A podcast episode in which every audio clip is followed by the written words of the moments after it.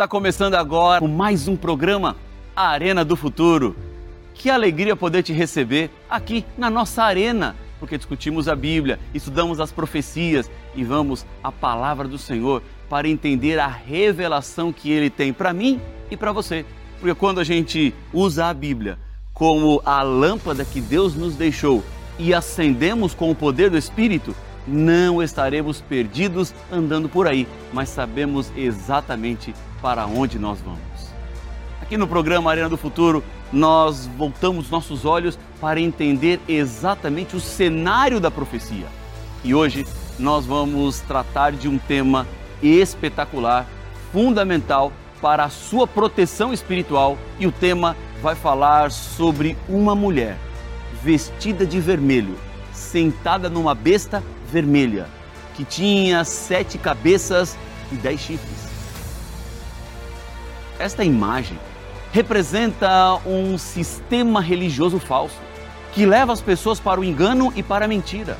Mas ao identificar a mentira, você está mais protegido e seguro ao andar na verdade, porque Deus te mostra exatamente o caminho que devemos trilhar. Para entender isso, vamos juntos aqui no programa Arena do Futuro, que está só começando. Arena do Futuro. Com o pastor Rafael Rossi.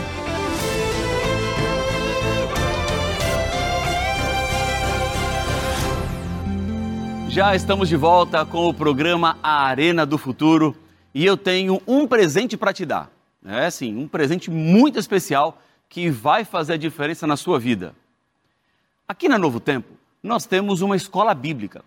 E nessa escola bíblica, nós oferecemos estudos para as pessoas compreenderem e entenderem mais sobre a revelação que Deus nos deixou, a Bíblia Sagrada. Porque você sabe que a Bíblia ela deve ser estudada assim, um pouco aqui e um pouco ali. Porque não foram os livros da Bíblia escritos em ordem temática. Ou seja, você não vai assim, ó, o que a Bíblia fala sobre amor, o que a Bíblia fala sobre perdão, o que a Bíblia fala sobre restauração, o que a Bíblia fala sobre volta de Jesus. Eles não estão separados. Então você vai encontrar versos bíblicos nos mais diferentes livros de toda a Bíblia. E o guia de estudo, ele sempre te ajuda a criar essa conexão para você entender exatamente o que é que a Bíblia tem a dizer sobre determinados temas e que são importantíssimos. E a nossa escola bíblica aqui da Novo Tempo, ela não cobra mensalidade e ela está sempre com matrículas abertas, ou seja, todos são bem-vindos em todos os momentos para aprenderem mais da palavra do Senhor. Eu quero te apresentar hoje o guia de estudo A Cura do Pecado.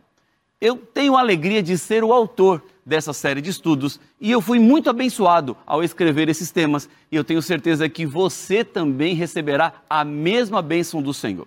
São oito temas que fazem uma relação entre as profecias de Daniel e Apocalipse, porque há profecias em Daniel que você vai entender no Apocalipse e há profecias do Apocalipse que você vai entender no livro de Daniel. Então, esses dois livros, eles conversam entre si e essa série de estudos vai esclarecer os grandes temas desses dois livros proféticos. Mas para você receber esse material gratuitamente na sua casa, você tem que ser parte da nossa escola bíblica.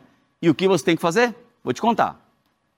Manda uma mensagem para nós no WhatsApp. O número é 12 98244 0077. Outra vez, 12 98244 0077. Você pode ir também para o nosso site novotempo.com barra escola bíblica.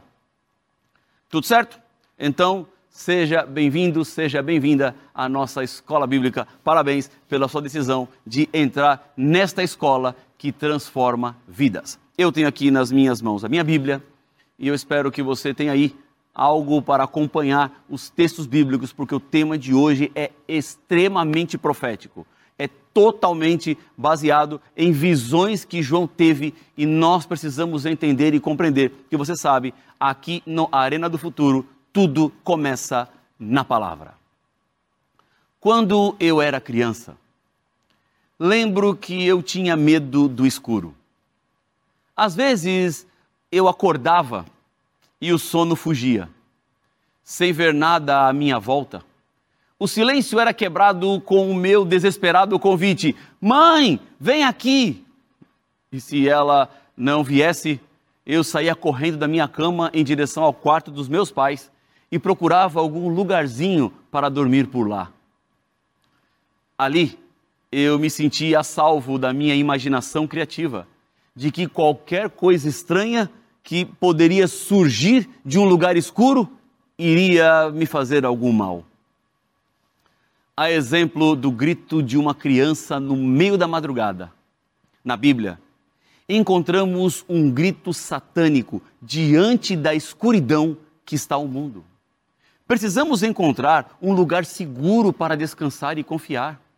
O que a cama dos meus pais representava para mim nas minhas inseguranças e o que é o que mais necessitamos hoje é encontrar um lugar seguro para enfrentar todos os dilemas e os desafios que ainda teremos pela frente.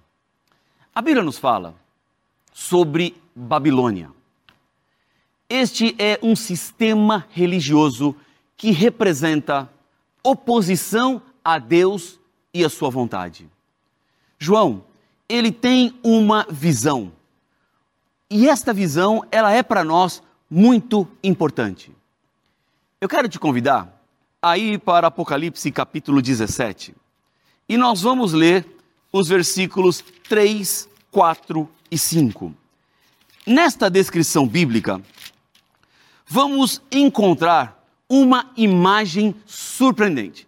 E para ficar mais claro para você o que é que João viu, eu vou ler os versos bíblicos. Se você acompanhar a leitura comigo, você vai ver exatamente isso. Veja comigo a leitura do verso bíblico. João está dizendo assim: olha, transportou-me o anjo em espírito a um deserto e vi uma mulher montada numa besta escarlate, besta repleta de nomes de blasfêmia, com sete cabeças e dez chifres. Diz assim, versículo 4: Achava-se a mulher vestida de púrpura e de escarlata, adornada de ouro, de pedras preciosas e de pérolas, tendo na mão um cálice de ouro transbordante de abominações e com as imundícias da sua prostituição. Na sua fronte achava-se escrito um nome, um mistério: Babilônia, a grande, a mãe das meretrizes e das abominações da terra. João, então, ele contemplou uma prostituta montada em uma fera de cor escarlate ou vermelha. A descrição é simbólica, é que estava de acordo com toda a linguagem comum no Antigo Testamento e também do Novo Testamento. No Apocalipse, nós precisamos interpretar exatamente estes símbolos, que serão interpretados pela própria Bíblia. Também no Apocalipse, há pares contrastantes. Por exemplo, você vai encontrar ceia das bodas do cordeiro e a ceia dos abutres. Você vai encontrar o selo de Deus e a marca da besta. Há também o Cristo e o anticristo. Existe a imagem de uma mulher pura e de uma prostituta. Para entender um dos pares, é importante estudar o que o outro lado significa. Portanto, para entender a prostituta, essa que acabamos de ver, devemos compreender o que é que está em oposição a ela. E, obviamente, é a mulher pura. Vamos entender esta mulher pura. Vamos a Apocalipse capítulo 12 e vamos ler os versículos 1 e 2. Bem, o comecinho deste capítulo. Diz assim a Bíblia: Viu-se grande sinal no céu, a saber, uma mulher vestida do sol, com a lua debaixo dos pés e uma coroa de doze estrelas na cabeça, que, achando-se grávida, grita com as dores de parto, sofrendo tormentos para dar a luz. Em Apocalipse capítulo 12, representa exatamente o oposto do que a mulher de Apocalipse no capítulo 17. Quem essa mulher representa? Em Jeremias capítulo 6, versículo 2, nos diz que o povo de Deus foi comparado à filha de Sião, ou seja, uma mulher. Esta é uma situação que a Bíblia nos apresenta desse contraste, mas que também nos coloca uma situação complexa que esta mulher pura passaria. Vamos voltar ao Apocalipse capítulo 12 e agora vamos ler os versículos que vêm na sequência. Eu acabei fechando a minha Bíblia aqui, mas você pode manter a sua Bíblia aberta aí. Apocalipse 12, versículos 3 a 5. Diz assim: Viu-se também outro sinal no céu, e eis um dragão, grande, vermelho, com sete cabeças, dez chifres, e nas cabeças sete diademas. A sua cauda arrastava a terça parte das estrelas do céu, as quais lançou para a terra. E o dragão se deteve em frente da mulher que estava para dar à luz, a fim de lhe devorar o filho, quando nascesse. Nasceu-lhe, pois, um filho varão, que há de reger todas as nações com cetro de ferro, e o seu filho foi arrebatado para Deus até ao seu trono. O povo de Deus, do Antigo Testamento, ansiava pelo Cristo.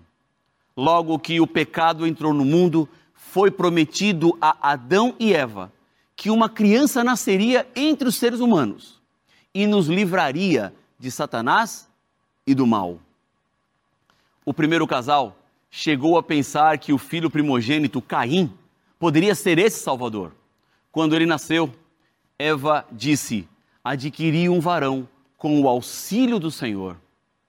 A mulher pura, aqui em Apocalipse capítulo 12, representa o povo fiel de Deus em todos os tempos, mas que não estaria fora da luta e da tentativa do diabo em destruir.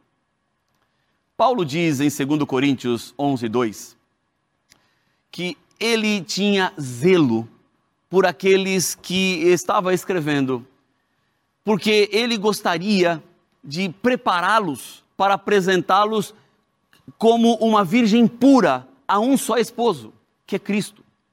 Paulo claramente se refere à verdadeira igreja ou povo de Deus nos tempos do Novo Testamento, a noiva amada de Cristo, que é o seu povo ou a igreja. Que valor incrível Deus atribui a cada um dos seus filhos em Jesus. Porque você é amada, você é amado, você é valorizado, você é valorizada por Deus. Entender quem é a mulher nobre significa que agora podemos entender mais facilmente quem é a mulher adúltera, a prostituta que está aqui representada. Então, quem ou o que é Babilônia, a grande prostituta, representa uma igreja caída, uma igreja apostatada, uma igreja que não vive as verdades de Deus. A Bíblia diz que Babilônia está dividida em partes. E elas têm algumas representações. Veja comigo, Apocalipse capítulo 16 e o versículo número 19. Diz assim a Bíblia, ó: e a grande cidade se dividiu em três partes, e caíram as cidades das nações. E lembrou-se Deus da grande Babilônia para dar-lhe o cálice do vinho do furor da sua ira. Podemos compreender cada uma dessas partes que dividia a Babilônia, compreendendo o que a Bíblia nos apresenta sobre esse falso sistema religioso e as suas atividades a Babilônia do tempo do fim consiste em o dragão ou Satanás, que representa todas as visões de mundo e sistemas de religião que são opostos à palavra de Deus. A besta do mar, que representa a igreja da idade das trevas ou romana, que reviveu após ser ferida. Três, a besta da terra ou o falso profeta, que representa o protestantismo apostatado liderado pelos Estados Unidos. Assim, Babilônia, a Grande, consiste em religiões não cristãs, visões de mundo, a Igreja de Roma e o protestantismo que não segue mais a palavra de Deus. Precisamos considerar a ameaça que Babilônia representa para o mundo. Existem falsos ensinamentos de Babilônia, que são desmascarados na própria Bíblia. Vamos comigo a Apocalipse capítulo 17, versículo 4. Nós já lemos este verso. Mas vamos voltar a ele, porque vamos entender exatamente qual é esse sistema falso, essas doutrinas falsas. Lembra daquela imagem que nós vimos no começo do programa? Esta mulher prostituta sentada sobre uma besta com sete cabeças, com dez chifres. Esta imagem que você está vendo agora. Diz assim a Bíblia no versículo 4: Achava essa mulher vestida de púrpura e de escarlata, adornada de ouro, de pedras preciosas e de pérolas, tendo na mão um cálice de ouro transbordante de abominações e com as imundícias da sua prostituição. Veja comigo, o vinho que a prostituta usa para embriagar as pessoas pode ser compreendido quando Jesus comparou seus ensinamentos ou doutrinas a vinho novo ou suco de uva não fermentado. Ele aconselhou que ninguém coloque vinho novo em odres velhos, senão o vinho novo romperá os odres, conforme nós encontramos em Lucas, capítulo 5, versículo 37. Assim, no cálice da Babilônia, na mão da grande prostituta, está um vinho intoxicante que representa falsas doutrinas ou ensinamentos. O que é exatamente o que Paulo previu que prevaleceria na igreja no fim dos tempos, quando ele disse: Ora, o Espírito afirma expressamente que nos últimos tempos alguns apostatarão da fé por obedecerem a espíritos enganadores e a ensinos de demônios. É isso mesmo. O vinho intoxicante são os falsos ensinamentos da Babilônia. Doutrinas como batismo por aspersão, que substituiu o batismo por imersão. O ensinamento da alma imortal, que entrou na igreja. O culto de domingo, que substituiu o sábado, o sétimo dia da semana. O inferno eternamente queimando. Doutrinas que não estão na Bíblia. O Apocalipse revela que os falsos ensinamentos da Babilônia corrompem o mundo inteiro.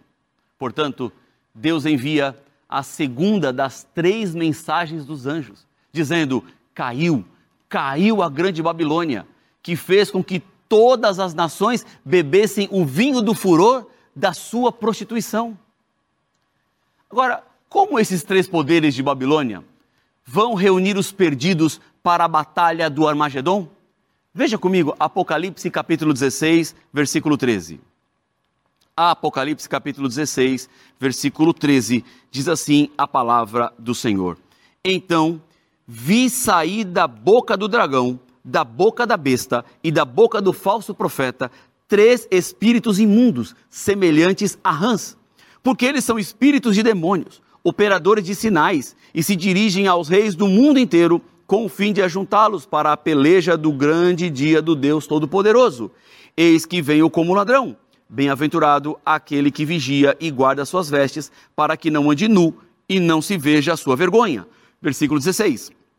Então os ajuntaram no lugar que em hebraico se chama Armagedon.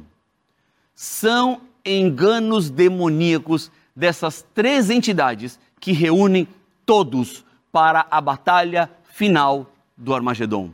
Perceba que esses sinais e maravilhas que são enganosos levam a adoração do mundo inteiro a Satanás. E uma pergunta surge aqui: isso já está acontecendo? E quanto a milagres? Sinais e maravilhas em religiões não cristãs e visões de mundo? Vamos pensar um pouco na indústria de filmes. Ao longo dos últimos anos, o mundo foi alimentado por Hollywood com uma dieta de filmes pesada no sobrenatural. Entre em qualquer livraria e você descobrirá o que é que esse movimento espiritualista está fazendo e como ele cresce exponencialmente. Apenas contemplando o número de livros que você vai ver nas prateleiras. Há uma explosão de interesse em fenômenos psíquicos hoje. Pessoas tentando contatar os mortos, mas sabemos que não são os mortos que aparecem ou falando porque a Bíblia diz que os mortos não sabem de nada. Isso está em Eclesiastes, capítulo 9, versículo 5. Procure na internet a quantidade de relatos sobre vidas reencarnadas que estão aumentando todos os dias. Isso nos aprofunda nas religiões orientais, conversando com as religiões ocidentais. Sabemos que não existe vida reencarnada na Bíblia. Paulo escreveu em Hebreus 9, 27, que está ordenado aos seres humanos morrer uma vez e depois disso virá o julgamento. Não há dúvidas de que sinais e maravilhas estão aumentando nas religiões não cristãs e também na visão e na percepção que as pessoas têm do mundo hoje. E quanto a milagres, sinais e maravilhas na igreja de Roma, eles seguem acontecendo. Há um livro chamado O Trovão da Justiça, de um casal católico romano. Neste livro se apresenta um relatório do número de aparições ou surgimento de Maria que estão aumentando globalmente no mundo. Na Bíblia, vemos que Maria, a mãe de Jesus, morreu como os outros seres humanos. Portanto, não é Maria quem está aparecendo e não é Maria que está falando. Alguém ou alguma coisa está aparecendo e se colocando no lugar de. Sem dúvida, isso faz parte do pacote dos sinais e maravilhas que estão aumentando. Sinais e maravilhas que tem por trás o dragão. E quanto a milagres, sinais e maravilhas do cristianismo protestante apostatado, também está acontecendo? As principais atividades do movimento hoje estão fundamentadas em milagres, em curas, em profecias. Agora, não me entenda mal. Eu acredito em curas e acredito em profecias. Eu creio em milagres. Mas não podemos basear a nossa fé nesses milagres e nas maravilhas, porque Deus deixou a Sua palavra, a Bíblia Sagrada, e é nela que precisamos buscar a boa e perfeita vontade de Deus para a humanidade. Agora, como podemos reconhecer esses sinais e essas maravilhas? Veja o que a Bíblia diz no Evangelho de Mateus, no capítulo 7, versículos 15 e 16. Abre a sua Bíblia aí, que eu vou abrir a minha Bíblia aqui, Mateus capítulo 7, versos 15 e 16. Diz assim a Bíblia: Acautelai-vos dos falsos profetas, que se vos apresentam disfarçados em ovelhas, mas por dentro são lobos roubadores. Pelos seus frutos os conhecereis. Colhem-se, porventura, uvas dos espinheiros ou figos dos abrolhos? Se você pensar por um minuto, o ministério de Cristo foi caracterizado pela pureza, simplicidade e humildade. No entanto, alguns dos pregadores de grande nome que se atribuem características divinas e se colocam como santos milagreiros, acabam manchados por adultério, materialismo, busca pela fama e, tristemente, por mentiras. Porque tudo não passava de uma farsa e uma religião sem nenhum respaldo bíblico. Um outro teste importante é a fidelidade à Bíblia, como encontramos em Isaías 8:20, que diz: "A lei é o testemunho. Se eles não falarem segundo essa palavra, jamais verão a luz do alvorecer." Agora, qual deve ser a nossa atitude para com os dez mandamentos? Os falsos profetas, eles têm um posicionamento diferente, porque eles acreditam que os dez mandamentos de Deus terminaram na cruz, diferentemente daqueles que vivem a verdade. Porque o falso profeta, a pregação mentirosa, luta contra o sábado bíblico de Jesus. Cristo disse que nem todo que fala Senhor, Senhor entrará no reino dos céus, mas aquele sim que faz a vontade do Pai o Apocalipse está prevendo que antes do retorno de Cristo, milagres demoníacos enganosos levam quase todo mundo a adorar Satanás e o resultado será a destruição do fim dos tempos numa batalha chamada Armagedon, quando Jesus vai retornar. Agora, como podemos evitar esses enganos demoníacos? Paulo nos diz em 2 Tessalonicenses, capítulo 2, versos 9 e 10. Como podemos evitar este engano? Porque aparecerá o iníquo, que vem com a ação de Satanás, com todo o poder, trazendo sinais e prodígios da mentira.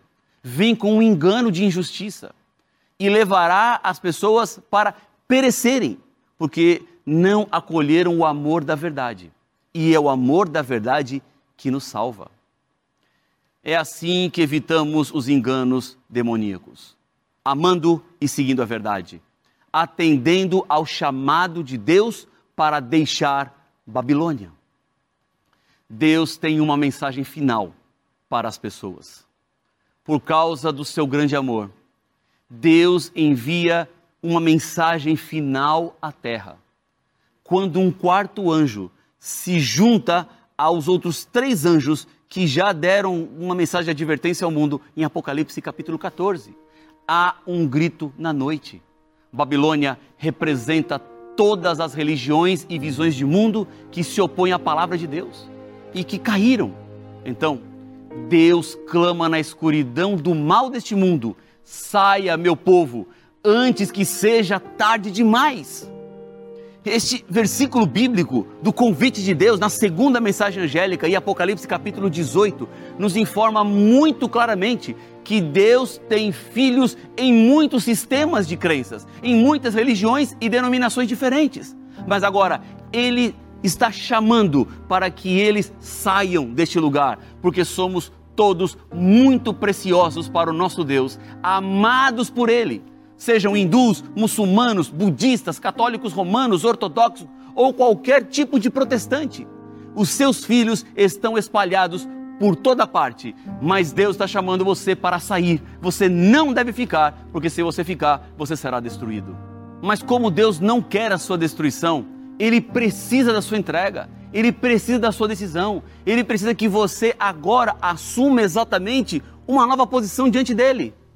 Vamos orar?